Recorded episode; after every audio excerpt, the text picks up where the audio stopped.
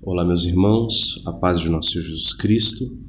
Neste final de semana eu estive num retiro no Mosteiro de São Bento, Mosteiro Beneditino da cidade de São Mateus, no Espírito Santo, Mosteiro Nossa Senhora de Guadalupe. E nesse retiro eh, nós tivemos a presença de Dom Marcos, ele é monge de Fortaleza, Ceará, e ele nos brindou com toda a sua sabedoria. Um monge é, novo em idade, mas de uma inteligência ímpar. O conhecimento dele das Sagradas Escrituras é realmente muito profundo.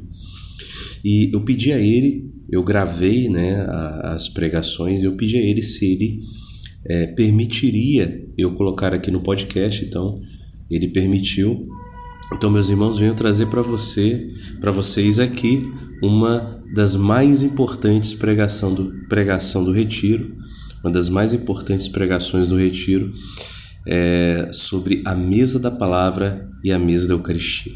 A mesa da palavra e da Eucaristia é a mesma mesa é, ele nos fala sobre a presença de Cristo em toda a Sagrada Escritura, em todo o Antigo Testamento. Ele faz um panorama belíssimo, belíssimo e bem profundo. Então, gostaria de colocar aqui. É, nós estamos próximos a começar um novo ano litúrgico e nós estamos criando aí um grupo de estudos uh, bíblico, né? Um grupo de estudo bíblico é, quem não está sabendo ainda desse grupo de estudo bíblico, recomendo que escute o nosso podcast, podcast número 694. Você pode digitar aí uh, no Telegram, enfim, podcast Ofício das Leituras 694. Ou no Google mesmo você acha.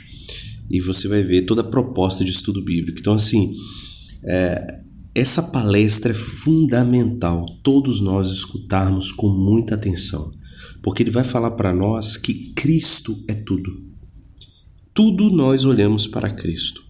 Qualquer estudo bíblico que foge de Cristo já não é um estudo bíblico católico. E eu espero falar sobre isso num próximo episódio sobre é, a preponderância da, da simbólica na nossa fé católica, que está muito acima do que, uh, por exemplo, o, a etimologia, muito em voga hoje no cientificismo do estudo bíblico. Então, deixa, chega de eu falar, vamos escutar Dom Marcos com essa maravilhosa pregação. Deus abençoe a todos. Shalom. Eu trago aqui um texto que eu acho muito interessante para a nossa meditação é, a partir do tema né, proposto que é a palavra, a mesa da palavra da Eucaristia, que na verdade é uma única mesa, né, que nós que nós necessitamos. É, a palavra Eucaristia são para nós água e pão, né, é, é, que precisamos para para atravessarmos o deserto. É capítulo, João capítulo 21, João capítulo 21, né, do versículo 1, 1 até o 23. Vamos procurar fazer uma exegese desse livro, desse texto, que é muito, muito simbólico. Né? E João, falar de João. É... O senhor pode repetir de novo, fazendo favor, a passagem? É João 21, do 1 ao 23. Obrigada. Eu, particularmente, é, é, sou muito ligado, gosto muito né, do Evangelho de São João. Apesar de que esses dias falamos muito de São Lucas, né? Mas São João, para mim, é assim, é uma, uma referência maior, né? porque cada palavra dele é, é rica, rica em, em significado. O capítulo 21 diz assim: Depois disso, Jesus tornou a manifestar-se aos discípulos, junto ao mar de Tiberíades. Manifestou-se deste modo: estavam juntos Simão Pedro, Tomé, chamado Dídimo, Natanael de Caná da Galileia, os filhos de Zebedeu e outros dois de seus discípulos. Simão Pedro lhes disse: Vou pescar. Eles responderam: Nós também vamos contigo.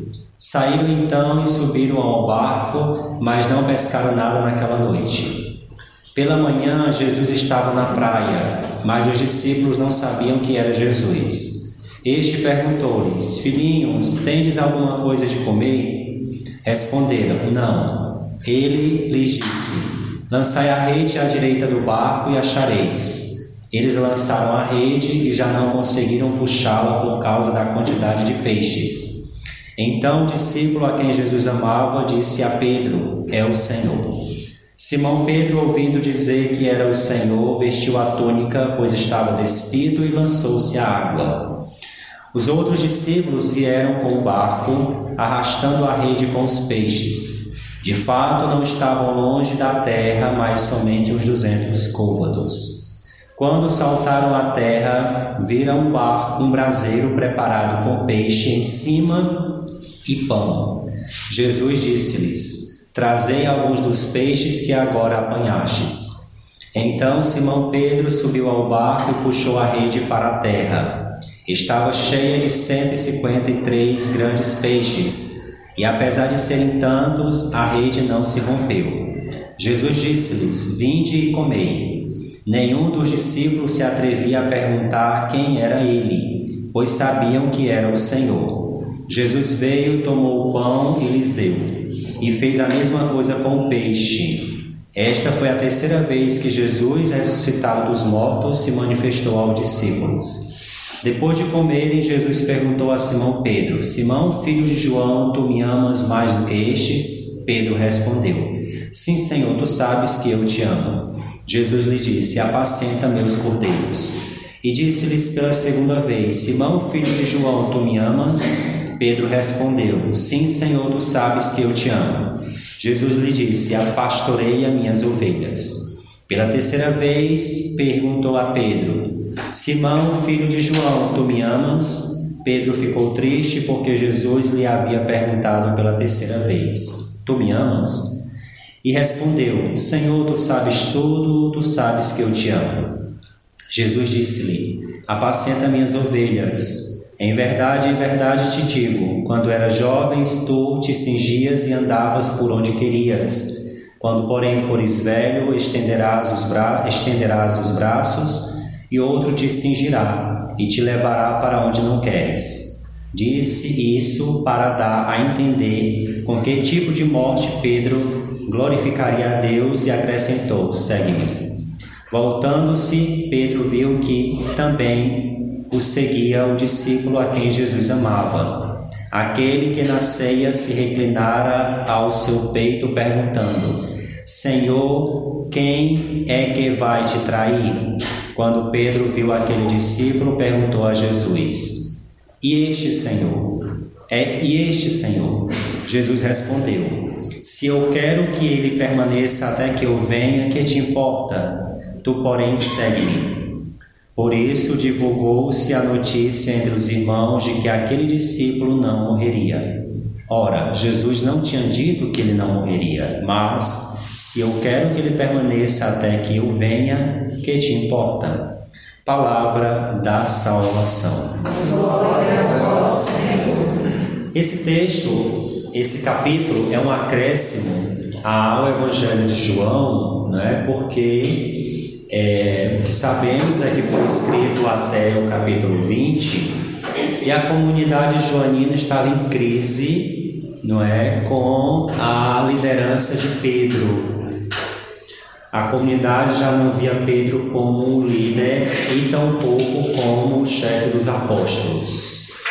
João, sensível a esta realidade de autoridade que a comunidade não tinha em relação a Pedro, escreve este capítulo a comunidade joanina, né, alguns líderes que tinham essa consciência do primado de Pedro, acrescenta este capítulo, capítulo para mostrar que Pedro era de fato uma autoridade constituída por Cristo. E aí faz toda essa é, essa essa narração, não é? Do episódio pós-pascal, ou seja, aqui acontece após a ressurreição de Jesus. Eles desanimados voltam às atividades corriqueiras da vida, voltam a pescar. E esse texto é altamente simbólico e é importante a gente entender isso, porque isso diz muito respeito à nossa vida. Eles estavam, é, eles estavam no mar de Tiberíades, que é o mesmo mar, mar da Galileia ou mar de Genezaré, né?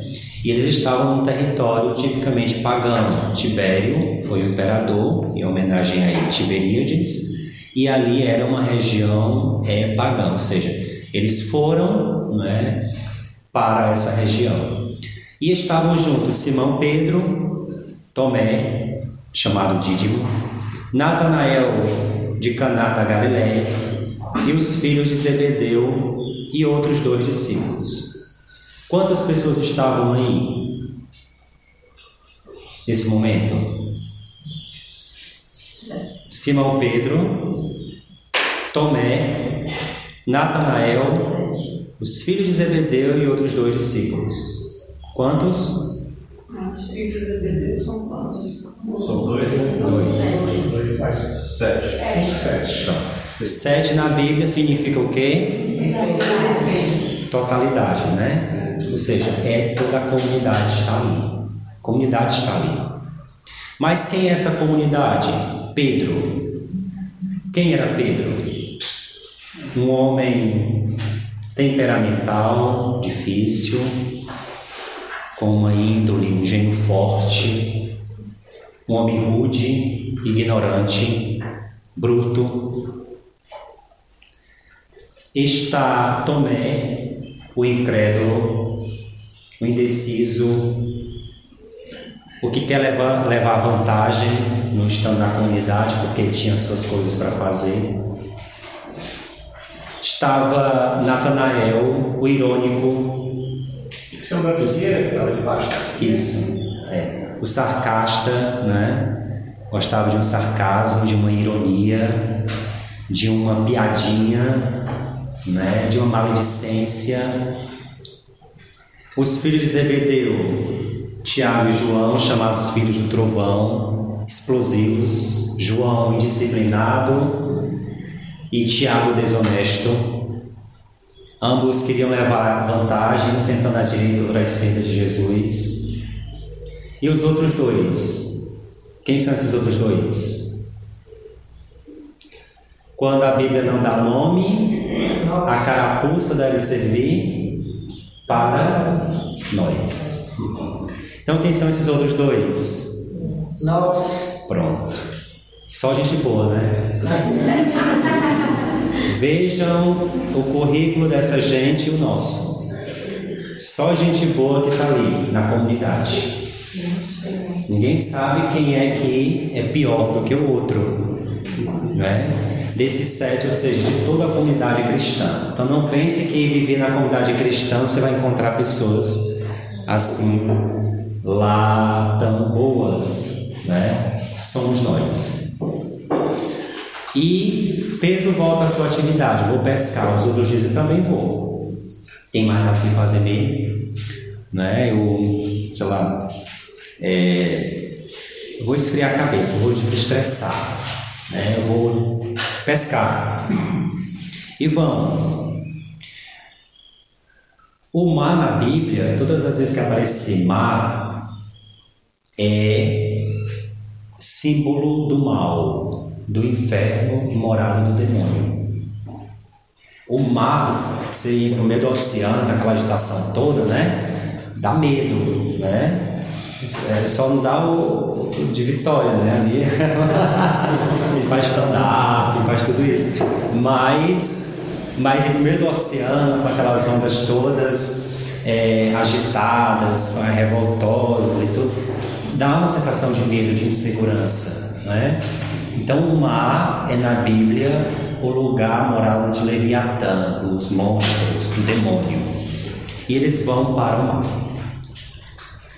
E aí passam a noite pescando e não pescam nada. Isso mostra para nós que todo esforço que nós empregamos sem Jesus é em vão. Eles passaram a noite pescando, Jesus só foi aparecer que horas? De manhã. Vejam o texto, só de manhã.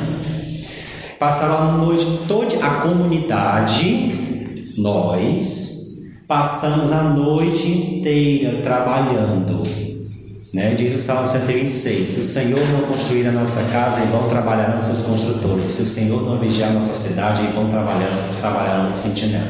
É inútil levantar de madrugada ou à noite retardar vosso repouso para ganhar o pão sofrido do trabalho que a seus amados desconcedem enquanto dormem. Ou seja, é o salmo que diz o quê? Todo trabalho sem Deus é inútil. Então a comunidade está pelejando, trabalhando, remando, pescando, mas nada apanha. Por quê? Porque Jesus não está presente na comunidade. Todo o trabalho realizado por nós é em vão. Né? E aí, sem Jesus, né? E Jesus aparece de manhã e lá na praia ele diz: Vocês têm alguma coisa para comer? Não. Pois lançai a rede à direita né? Lançai a rede à direita. Que coisa para nos perseguir. À direita. Fora dela vocês não vão achar nada. É só baderna. É só pulando cerca. É só chapéu na cabeça. É só enxada na mão. Não tem resultado nenhum. Gente da bagunça, gente da baderna, gente que só sabe gritar, gente que só sabe passar a mão nas coisas dos outros, não tem proveito para o céu. Lançai ao meu modo, do meu jeito. Escutem a minha palavra. A minha palavra vai certificar e garantir que vocês apanhem alguma coisa.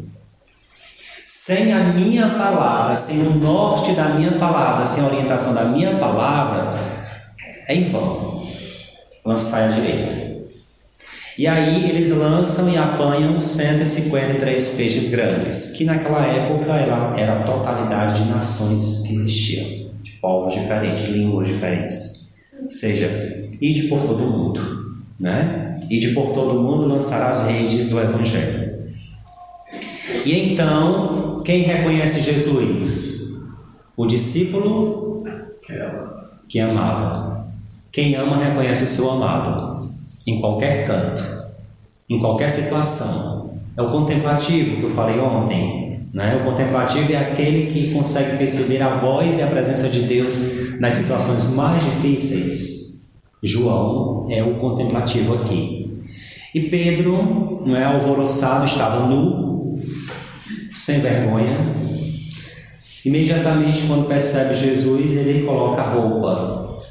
Diante de Jesus, Diante de Deus, nós reconhecemos a nossa nudez, o nosso pecado. Quando nós estamos verdadeiramente diante de Deus, nós temos vergonha de nós mesmos, do nosso pecado. E a gente precisa se revestir da graça para poder estar na Sua presença. Pedro veste a túnica e, vestido com a túnica, que é a graça, que é a reconciliação com Deus mediante o sacramento da confissão, é o estado de graça. Pedro está nu, em pecado.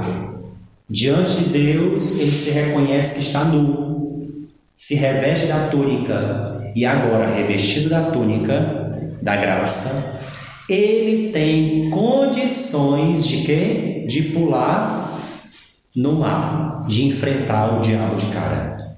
O mar que é símbolo do mal.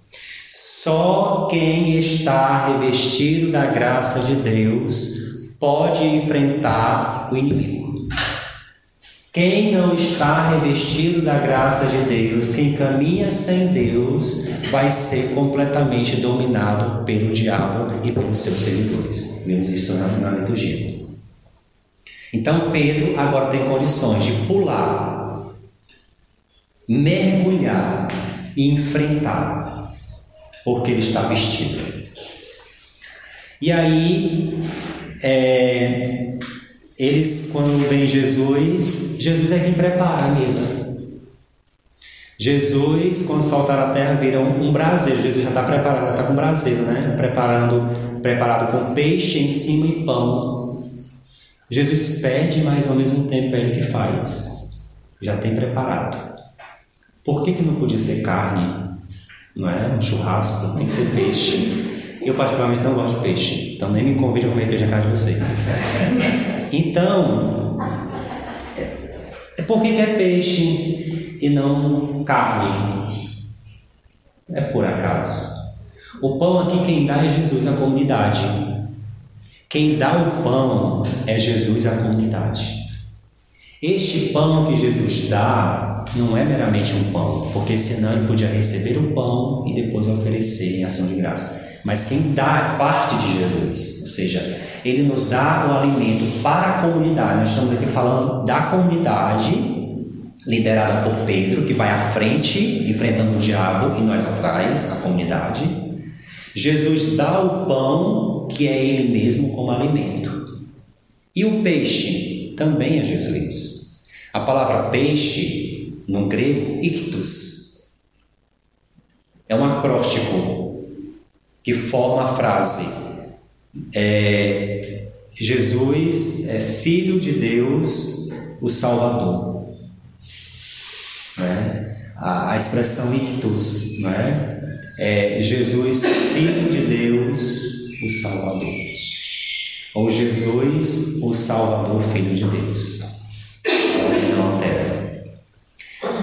A expressão peixe significa aquilo que Jesus é, tanto é que é o símbolo mais comum no início do cristianismo. Então, o que Jesus está dando é Ele mesmo, a palavra, e dando pão à Eucaristia, para que a comunidade resista e consiga sobreviver. Sem o pão da palavra, sem, sem o pão da Eucaristia, sem o peixe da palavra, ninguém sobrevive. A comunidade alguma, comunidade nenhuma pode sobreviver neste mundo, enfrentando o diabo, enfrentando os inimigos, enfrentando as ideologias, enfrentando a perversidade da violência deste mundo. Ninguém consegue se suportar, suportar a vida, suportar a comunidade, suportar o mundo. E a comunidade nesse contexto aqui estava em profunda crise existencial. Né? Nós estamos falando aqui do ano 100, nós estamos no ano 2022. A crise acompanha a igreja desde quando ela é a igreja. Ah, nós estamos vivendo tempos difíceis. E quando foi que a igreja não viveu tempo difícil? Falar de dificuldade, falar de crise, falar de cristianismo é falar a mesma coisa. Então não achemos que nós somos os privilegiados porque estamos passando por um tempo tenebroso. A igreja sempre passou por isso. Jesus disse isso, não é? Quem quer se meter a ser cristão, é, prepare, prepare os lombos, prepare os couros, prepare porque vai apanhar feio. Somos um contra todos, aquele jogo lá, né? E Jesus dá, quem dá é Jesus, não é outro. Vinde comer, vinde comer, é o convite de Jesus. Então ele tomou o pão e o peixe e deu para a comunidade. Foi a terceira vez que Jesus, ressuscitado dos mortos, apareceu. E aqui nós vamos entender uma coisa, né? Aquilo que o cardeal Biff, né, o cardeal de Polônia, dizia: é, quem não se alimenta da palavra de Deus e da Eucaristia nesta vida passará fome e seja na eternidade. Né? Palavra bem dura, né? Quem não se alimenta da palavra da Eucaristia nesta passará fome e seja na outra. A palavra de Deus é tida na Bíblia como água, porque ela lava. Na tradição monástica existem historinhas chamadas apoftegmas, são ditos breves, chamados ditos breves, que conta o seguinte, uma delas. Um certo peregrino, transeunte, estava da floresta viu lá em cima um mosteiro. E foi lá por curiosidade para saber é, o que era o mosteiro e perguntar algumas coisas ao monge. Chegou lá, viu um monge sentado, tecendo, é, fazendo trabalho manual, né? artesanato. E ele disse assim: Olha, monge, eu queria, eu queria saber do senhor uma, um método, eu queria aprender um método de para decorar a Bíblia, porque eu eu é, acho muito interessante alguém sair buscando a Bíblia por aí, aquele papagaio. E eu queria aprender. Aí o monge olhou para ele e disse assim: Olha, é, você está vendo aqueles, aquele caçoar ali? Sabe o que é o caçoar, né? Um cesto de palha. Você está vendo aquele cesto de palha ali? Estou. Pois pegue, pegue esse caçoar, desça a montanha, encha-o de água e me traga. É uma peneira, né? Ele desceu a montanha, encheu de água e levou para o monge. E agora, assim, agora que ele está vazio, consegui trazer água. Depois desceu novamente, encheu de água e me traga. E assim esse peregrino fez dez vezes essa viagem. E agora? Assim, agora que eu cansei e não trouxe água. Mas como está o cesto? Bom, antes ele estava sujo de lama, agora ele está limpo. Aí o monge respondeu: Este é o objetivo da palavra de Deus. Na medida em que você vai tendo contato com ela, que você vai meditando a palavra, na medida que você vai fazendo a sua lexio divina, ela vai purificando o teu coração de toda sujeira e a tua alma de toda lama de pecado. E aí ele aprendeu que não era a prioridade decorar. Até porque, na medida em que nós tivéssemos a prática, aquele ia ficando, ia fixando na nossa alma, no nosso coração, na nossa mente. Então, é, a palavra tem esse objetivo de nos purificar das amarguras, das distrações, dos rancores, das invejas, de tudo aquilo que é mazela derivado do pecado. E a Eucaristia, que é o pão, é o maná do céu. Sem o maná, o povo não conseguia, não conseguiria atravessar o deserto. Sem o maná e a água do rochedo, está lá no Antigo Testamento, ou seja, sem a palavra que é água, que purifica, e sem o pão que caía do céu, o povo não tinha nem menor chance de superar o deserto e chegar à terra prometida. Sem a água do rochedo, palavra, e sem a Eucaristia, nós não conseguiremos atravessar o deserto desta vida. Né? Por isso que é, é essa insistência do Evangelho. Mas é, por que a palavra? Porque o centro da palavra é a pessoa de Jesus de Nazaré. Ele é. Toda a Bíblia fala dele. Toda a Bíblia fala de Jesus de Nazaré, o Messias. Mesmo o Antigo Testamento, né? ali está escondido a pessoa de Jesus. A gente tem muitas vezes medo ou receio de ler porque a gente não entende, mas quando a gente faz um link daquilo que é central naquele texto, naquele livro bíblico, ligando a pessoa de Jesus, nós vamos entender a Bíblia. E é claro que isso é, requer uma prática, porque né, fazer uma ligação do texto do Antigo Testamento com a pessoa de Jesus de Nazaré, a gente precisa saber quem é Jesus de Nazaré. Jesus de Nazaré é o novo Adão, é o novo Noé, é o novo Isaac, é o novo Josué, é o novo Moisés, é o novo Jacó. E tudo o que eles fizeram lá no Antigo Testamento já é um prelúdio e um ensaio daquilo que foi na sua totalidade, Jesus de Nazaré. Se você entende, não é, a, a centralidade de cada livro, o tema central de cada livro é, do Antigo Testamento, sobretudo, você consegue fazer uma ponte.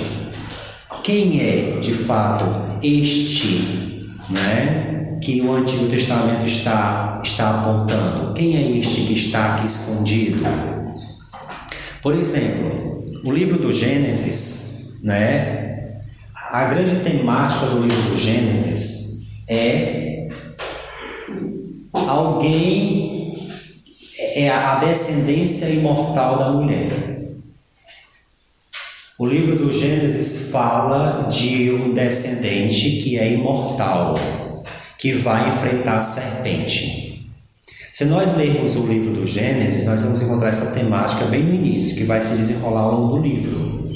E aí nós podemos pensar: quem é este aqui? Quem é este que o livro do Gênesis já está dizendo aqui que vai aparecer depois? Logo nós vamos perceber que é Jesus de Nazaré. Ele está escondido naquelas palavras. E todo o livro do Gênesis aponta, é um ensaio e é um prelúdio de quem é Jesus de Nazaré que nós vamos descobrir no Novo Testamento. Então você não pode ler o Antigo Testamento sem pensar em Jesus. Não pode. Se você fizer essa separação, o Antigo Testamento para nós não serve de nada. O Antigo Testamento para nós não vale de nada se nós não tivermos em mente a pessoa de Jesus de Nazaré. Porque ele é o centro, é o eixo é, é a, a, centralidade de toda a Bíblia. O Antigo Testamento fala dele e o Novo Testamento revela. É claro que é algo que exige, como falei, uma prática, mas que qualquer texto que você tomar nas mãos do Antigo Testamento, você tem que fazer um paralelo, uma ligação. Ah, esse aqui que planifica o texto é Jesus de Nazaré. Ele é o peregrino como Abraão. Ele é o, o, a descendência imortal da mulher. Né? E qualquer outro texto. O livro do Êxodo, fazendo aqui uma, uma, uma síntese bem rápida. No livro do Êxodo, né, fala de Moisés, o líder de fé. Quem é para nós o verdadeiro líder de fé? Jesus de Nazaré. Então, no livro do, do Êxodo, Jesus é o líder de fé. Não é simplesmente Moisés. O livro do Levítico fala das oferendas no templo. Quem é a oferenda perfeita destinada ao Pai? Jesus de Nazaré. Por Cristo, com Cristo e em Cristo, Eucaristia. Todo o livro do Levítico fala de rito, de culto e de oferenda. Quem é a oferenda? Lá no Antigo Testamento aparecem as oferendas imperfeitas dos animais.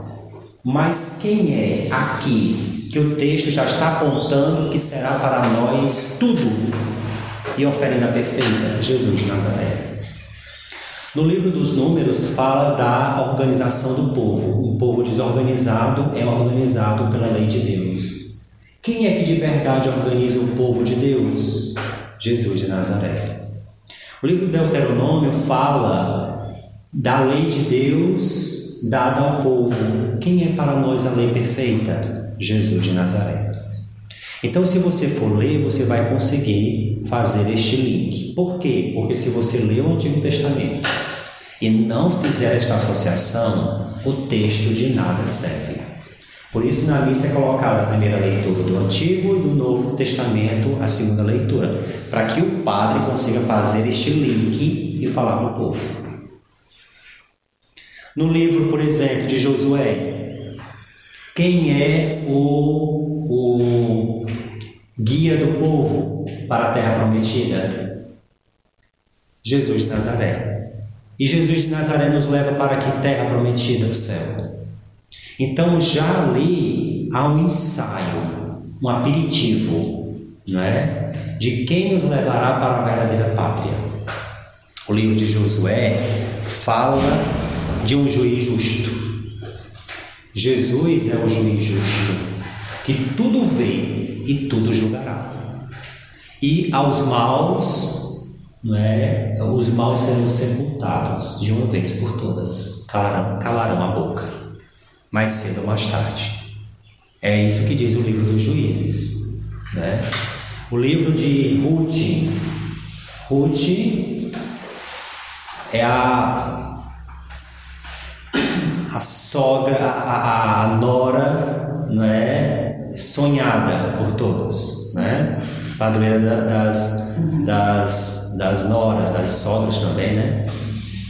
Ela é a parente que não decepciona. Quem é o nosso irmão mais velho, o nosso parente que não nos decepciona? Jesus de Nazaré. Em Ruth nós encontramos Jesus. No livro de Samuel, Ana chora desesperadamente para ser atendida por Deus. Quem é que atende a nossa prece feita com sinceridade e com devoção? Jesus de Nazaré. No livro, por exemplo, no livro de é, tem Ruth, Samuel, é, no livro de Crônicas, o livro de Crônicas fala da história do povo. Quem é que conduz a nossa história? Quem é que faz a nossa história? Quem foi que se fez história? Jesus de Nazaré. Né? O, livro de, livro das crônicas fala da história do povo. Jesus está inserido na história como se fez carne. Veja que já é uma preparação para aquilo que nós vamos descobrir no Novo Testamento, né? que é o livro da, da, das crônicas. Né? O livro de Esdras fala da, do decreto do Pai. O Pai, Deus lança um decreto sobre a terra. Quem é o nosso ponto de discernimento? o decreto do Pai para nós? Jesus de Nazaré. O livro de Neemias fala da missão. Quem é a missão certa? Seguindo, nós, nós teremos êxito na, na missão segundo o coração de Deus? Jesus de Nazaré. O que trata o livro de Neemias é aquilo que será para nós Jesus de Nazaré. Né? O livro de Tobias, por exemplo, o livro de Tobias fala de um caminho feito por Tobias, acompanhado por Deus. Deus é o companheiro de Tobias. Quem é o nosso companheiro nas nossas viagens da vida, na nossa peregrinação? O próprio Jesus de Nazaré. Né? No livro de Esté, o livro de Esté fala é, da, da rainha que defende o povo contra os inimigos. Ela que levanta a voz contra os inimigos. Em Esté nós encontramos a pessoa de Jesus de Nazaré. Não só contra o inimigo terreno, mas contra o inimigo infernal. Judite, livro de Judite, ela destrói Holofernes. Quem é Judite para nós que esmaga a cabeça da serpente? Jesus de Nazaré. Né? Aí nós vamos vendo, por exemplo, é, o livro da, da, dos Macabeus. Quem foi, o que, que está no livro dos Macabeus? Macabeus vai à frente do povo para vencer a batalha, para vencer a guerra. Quem é que está à nossa frente e nos ajuda a vencer as nossas batalhas diárias e a nossa batalha final? Jesus de Nazaré. Aí você vai encontrar, por exemplo, no livro de Jó. Jesus lá aparece como nosso redentor que nos levanta do pó da vida. No livro dos Salmos, Jesus é o bom pastor que nos conduz às boas pastagens. No livro dos Provérbios, Jesus é aparece lá como o verdadeiro sábio que conduz o seu povo na sabedoria. E que sabedoria é essa? A humildade. Quem é humilde é sábio. No livro do Eclesiastes, ele, Jesus, é a palavra e o pregador ao mesmo tempo. No livro, é, da, no livro do Cântico dos Cânticos, Jesus é o esposo do belo amor. Jesus é o esposo da igreja. Nós vamos encontrar essa revelação no livro do Apocalipse. Não é? No livro do Eclesiástico, o que que, é, o que que fala o livro do Eclesiástico? Fala que Deus é eterno e bondoso quem é esse que é eterno e bondoso para nós revelado no Novo Testamento? Jesus de Nazaré. Né? Aí você vai vendo, por exemplo, no livro dos profetas, você vai encontrar lá no profeta Isaías, fala da vinda do Messias. Quem é esse Messias? Todo o livro de Isaías fala da preparação da vinda do Messias, que é Jesus de Nazaré. Né? No livro de é, Jeremias, Jeremias é o profeta chorão, que chora com o povo e pelo povo. Quem é que chora sobre Jerusalém? Jesus de Nazaré. Chora sobre nós e por nós, ao Pai. O livro das Lamentações é o livro que fala que Deus sente a nossa dor. Olha a cruz, ele sentiu a nossa dor. Já o livro das Lamentações falava sobre isso. O livro de Baruque fala do da, o livro de Baruch fala que vem alguém que será o maior inimigo do pecado. Quem é o maior inimigo do pecado que nos leva com ele, nos tornando também inimigos do pecado? Jesus de Nazaré. No livro de Ezequiel, diz que o Filho do Homem vem para nos tornar filhos de Deus. Quem foi que nos tornou filhos de Deus? Jesus de Nazaré. Nós vimos hoje na liturgia. No livro de é, é, Daniel, o livro de Daniel promete que vai descer sobre a terra uma grande bênção. Quem foi esta bênção que veio ao nosso encontro nos abençoar em nome do Pai? Jesus de Nazaré. No livro de Oséias, o livro de Oséias fala que vem alguém que vai restaurar o amor em nós. Quem foi que restaurou o amor em nós? Jesus de Nazaré. No livro de é, no livro de Malaquias, no livro de, Jeremias, de, de Zacarias, fala que vem ao nosso encontro o sol que não conhece o ocaso. O sol que desponta no horizonte que não conhece o ocaso. Quem é este sol que não conhece o ocaso? Jesus de Nazaré. O livro de Joel fala que é, vem alguém que vai vingar os seus. Quem é que nos vinga? Quem é que vinga a injustiça feita, feita aos bons? Jesus de Nazaré. O livro de Jonas diz que Deus não se cansa de amar. Tanto é que nos enviou o seu Filho a nós para nos amar em pessoa. Né? O, filme de, uh, o livro de Amós e de Abdias fala que Deus não deixa impune né, os que é, é, na sociedade fazem o mal e corrompem. Os corruptos, os que assaltam os cofres, os cofres públicos, os que roubam os pobres da merenda escolar, os que tiram daqueles que pelejam com a vida, aqueles que tiram o básico e a dignidade das pessoas. O livro de Amós e Abdias dizem que Deus não deixará estes impunes.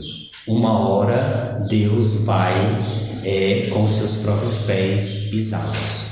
Né? Eu, eu já, e aí Jesus de Nazaré vem com um alento para refrescar nossa memória em relação a isso. Né?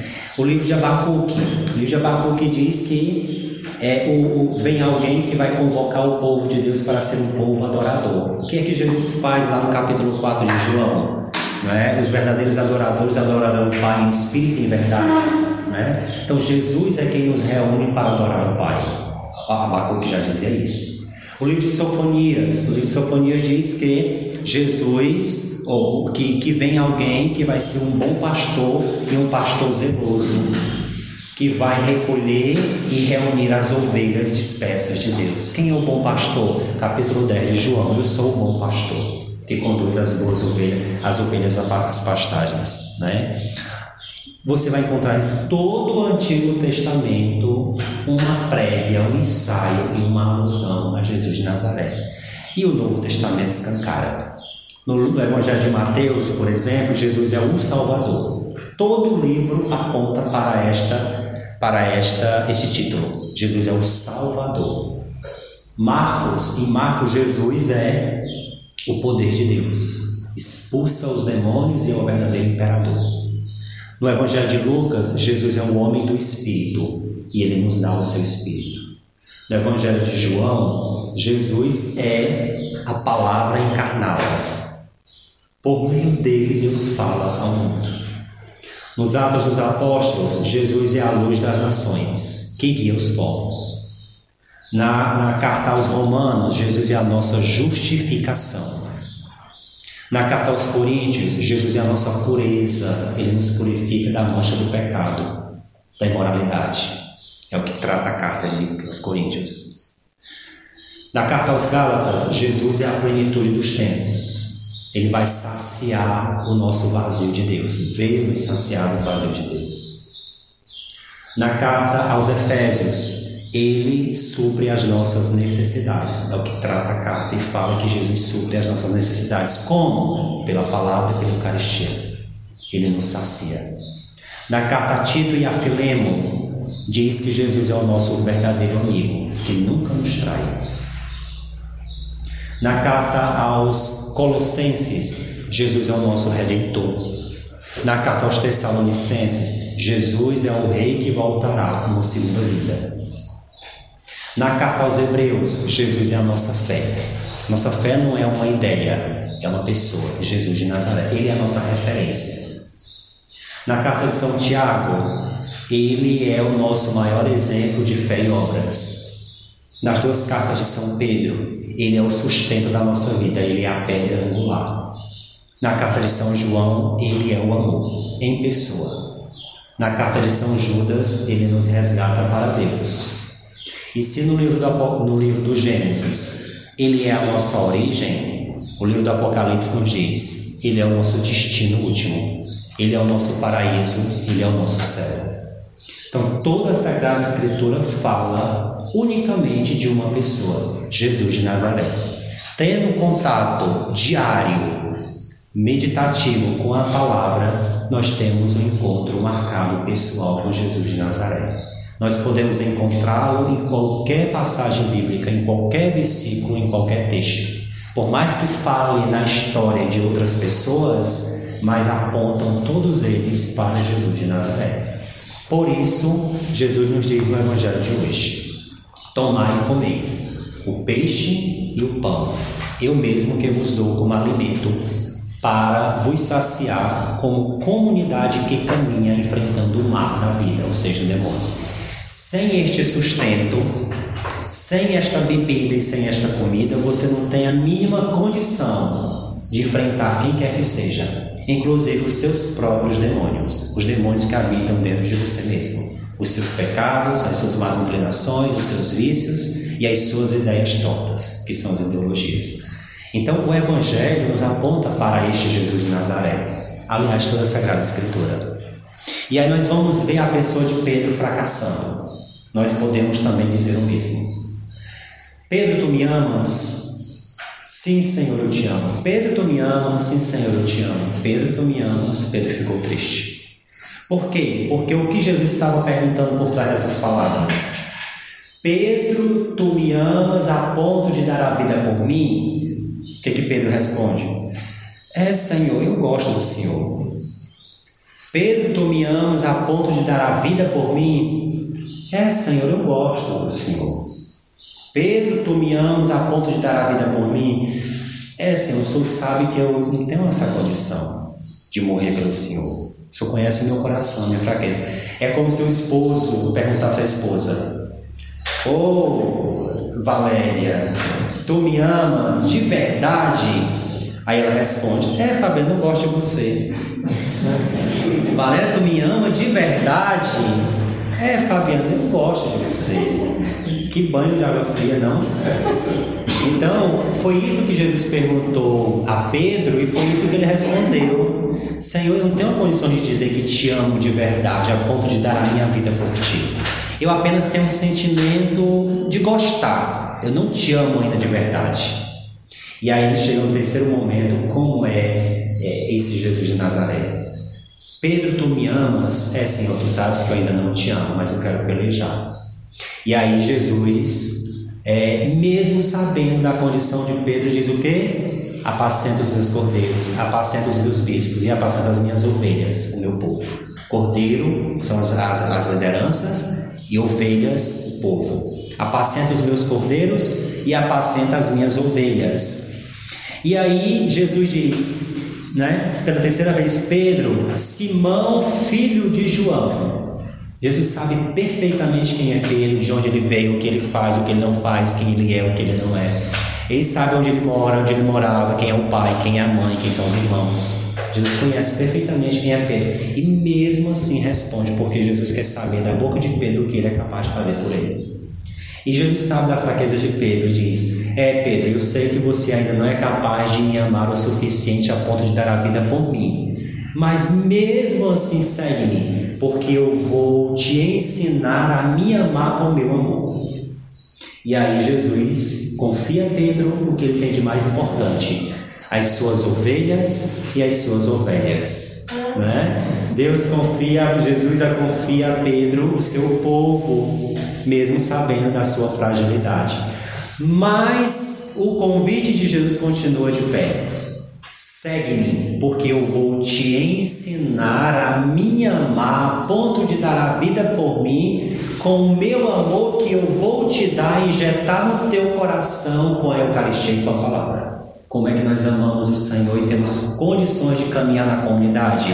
buscando nosso refúgio na Eucaristia e na palavra, porque com eles nós vamos aprender a amar o Senhor de verdade, a ponto de chegar um dia de nós darmos totalmente a nossa vida por Ele, encorajados pela palavra. A palavra nos motiva, nos encoraja, nos encanta, nos entusiasma e nos dá força para os dias difíceis.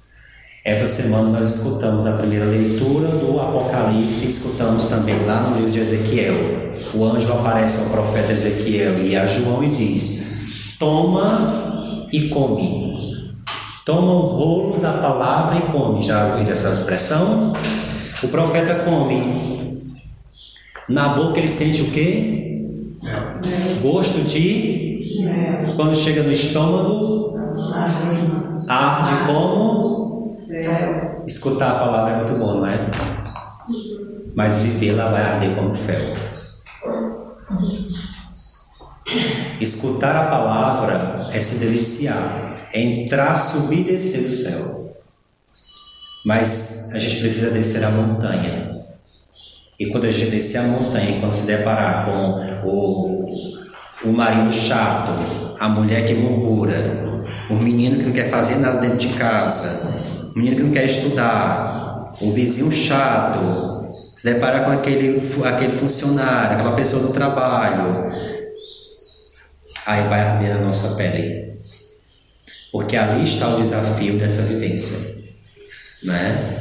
Estar aqui saboreando a palavra é como mel, um deleite.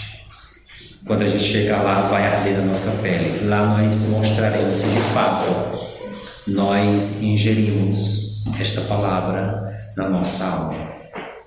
Então o desafio é para todos nós. Não pense que quando eu chegar no mosteiro eu vou encontrar monges bons, monges docinhos, não é? Certamente um tem vontade de empurrar o outro da torre. Viver em comunidades e os monges antigos, né? Para que, que o monge vai fazer penitência se a vida comunitária já é a maior delas, né? Então, o desafio é para todos nós, não é? E aí nós somos identificados ou não como discípulos de Cristo. Ele sabe perfeitamente quem é que ele chama e com quem ele conta. Pedro, Natanael, Tomé, Tiago, João, eu e você, a comunidade, né? Que está aqui no início do Evangelho. E Jesus disse: Olha, não tem problema não Venha me seguir, o convite é este: siga-me. E ao longo da sua caminhada, eu vou moldar o teu coração e a tua alma a ponto de você me amar com o meu amor. Você vai aprender comigo a me amar com o meu amor, porque sozinho você não tem condições. E nós aprendemos isso quando ingerimos, quando comemos, quando bebemos no banquete da vida, Eucaristia. Por isso a prática não é? da Eucaristia. E por isso também a palavra. Que não podemos nos contentar só quando vamos à missa. Qual é o tempo que eu estou dando para Deus falar ao meu coração? Né? Quem não se alimenta da palavra e da Eucaristia nesta vida, infelizmente, diz o cardeal, né? passará fome e sede na eternidade. Que não seja o nosso caso. Né? Se chegares ao conhecimento da verdade e abandonar esta verdade voluntariamente, já não haverá expiação para o teu pecado. É o que diz a carta aos Hebreus no capítulo 9. Nós chegamos ao conhecimento de que nós necessitamos da palavra da Eucaristia. Se nós dermos as costas para isso agora, para nós que chegamos ao conhecimento, a quem mais foi dado, mais será cobrado, nós que chegamos ao conhecimento disso hoje e já vindo conhecendo isso, se nós abandonarmos hoje a fé, já não haverá para nós, os que estão aqui, salvação. Porque nós chegamos ao conhecimento da verdade de Cristo e da Igreja. Né? Então, que o Senhor nos conduza neste mundo tenebroso, passando pelo vale da morte, chorando, gemendo, chorando, gemendo, suspirando, gemendo, chorando, para chegarmos um dia a pátria definitiva, que é o sonho de Deus para nós, que seja também um sonho é, de encontrá-lo. Tá? Então nós só vamos conseguir sustentá-los e alimentá-los por esta palavra viva e eficaz. Louvado seja nosso Senhor Jesus Cristo. Para sempre seja louvado. Vocês têm alguma colocação, alguma questão, algum incremento, alguma, alguma coisa, né? Os protestantes não têm esse link entre o Antigo Testamento e Jesus. Acho que eles gostam muito do. Estão lá no Antigo Testamento ainda. Não parece que eles fazem esse link. É, quem não faz, é, quem não faz, né? É, o antigo não passa de um livro é, de conselhos ou de é, uma história motivadora, como esses livros de autoajuda, como esses livros de historinha que no final você tem uma, uma lição de vida, né? Para nós não é isso. Mas para quem não faz um link, não consegue perceber a presença de Jesus lá no Antigo Testamento, esses livros do Antigo Testamento são reduzidos a isso. Livros de autoajuda, livro de motivação, livro que se tira, pode ser, possa, possa tirar uma história de uma aprendizagem. Né? E não é essa forma que nós, nós católicos, a Igreja Católica vê. Né? A Igreja deixa bem claro isso lá num documento do concílio que foi o é, é, Dei Verbo, né? Documento Dei Verbo. Então é muito importante a gente fazer esse esforço. E já eles assim, uns fazem, porque são tão multifacetados, né? Que não sabe nem dizer quem é protestante e quem não é. Que é tanta coisa, é tanta ideia, é tanta, é tanta comunidade, é tanta, é, é tanta funerária fechada e aberta, e tanto quintal, e tanta garagem aberta e fechada para que forma igreja que a gente não sabe nem, não tem nem identidade. E dizer quem faz, quem não faz, quem é quem não é, quem pensa, quem não pensa. Mas para nós é lei né? fazer esse link.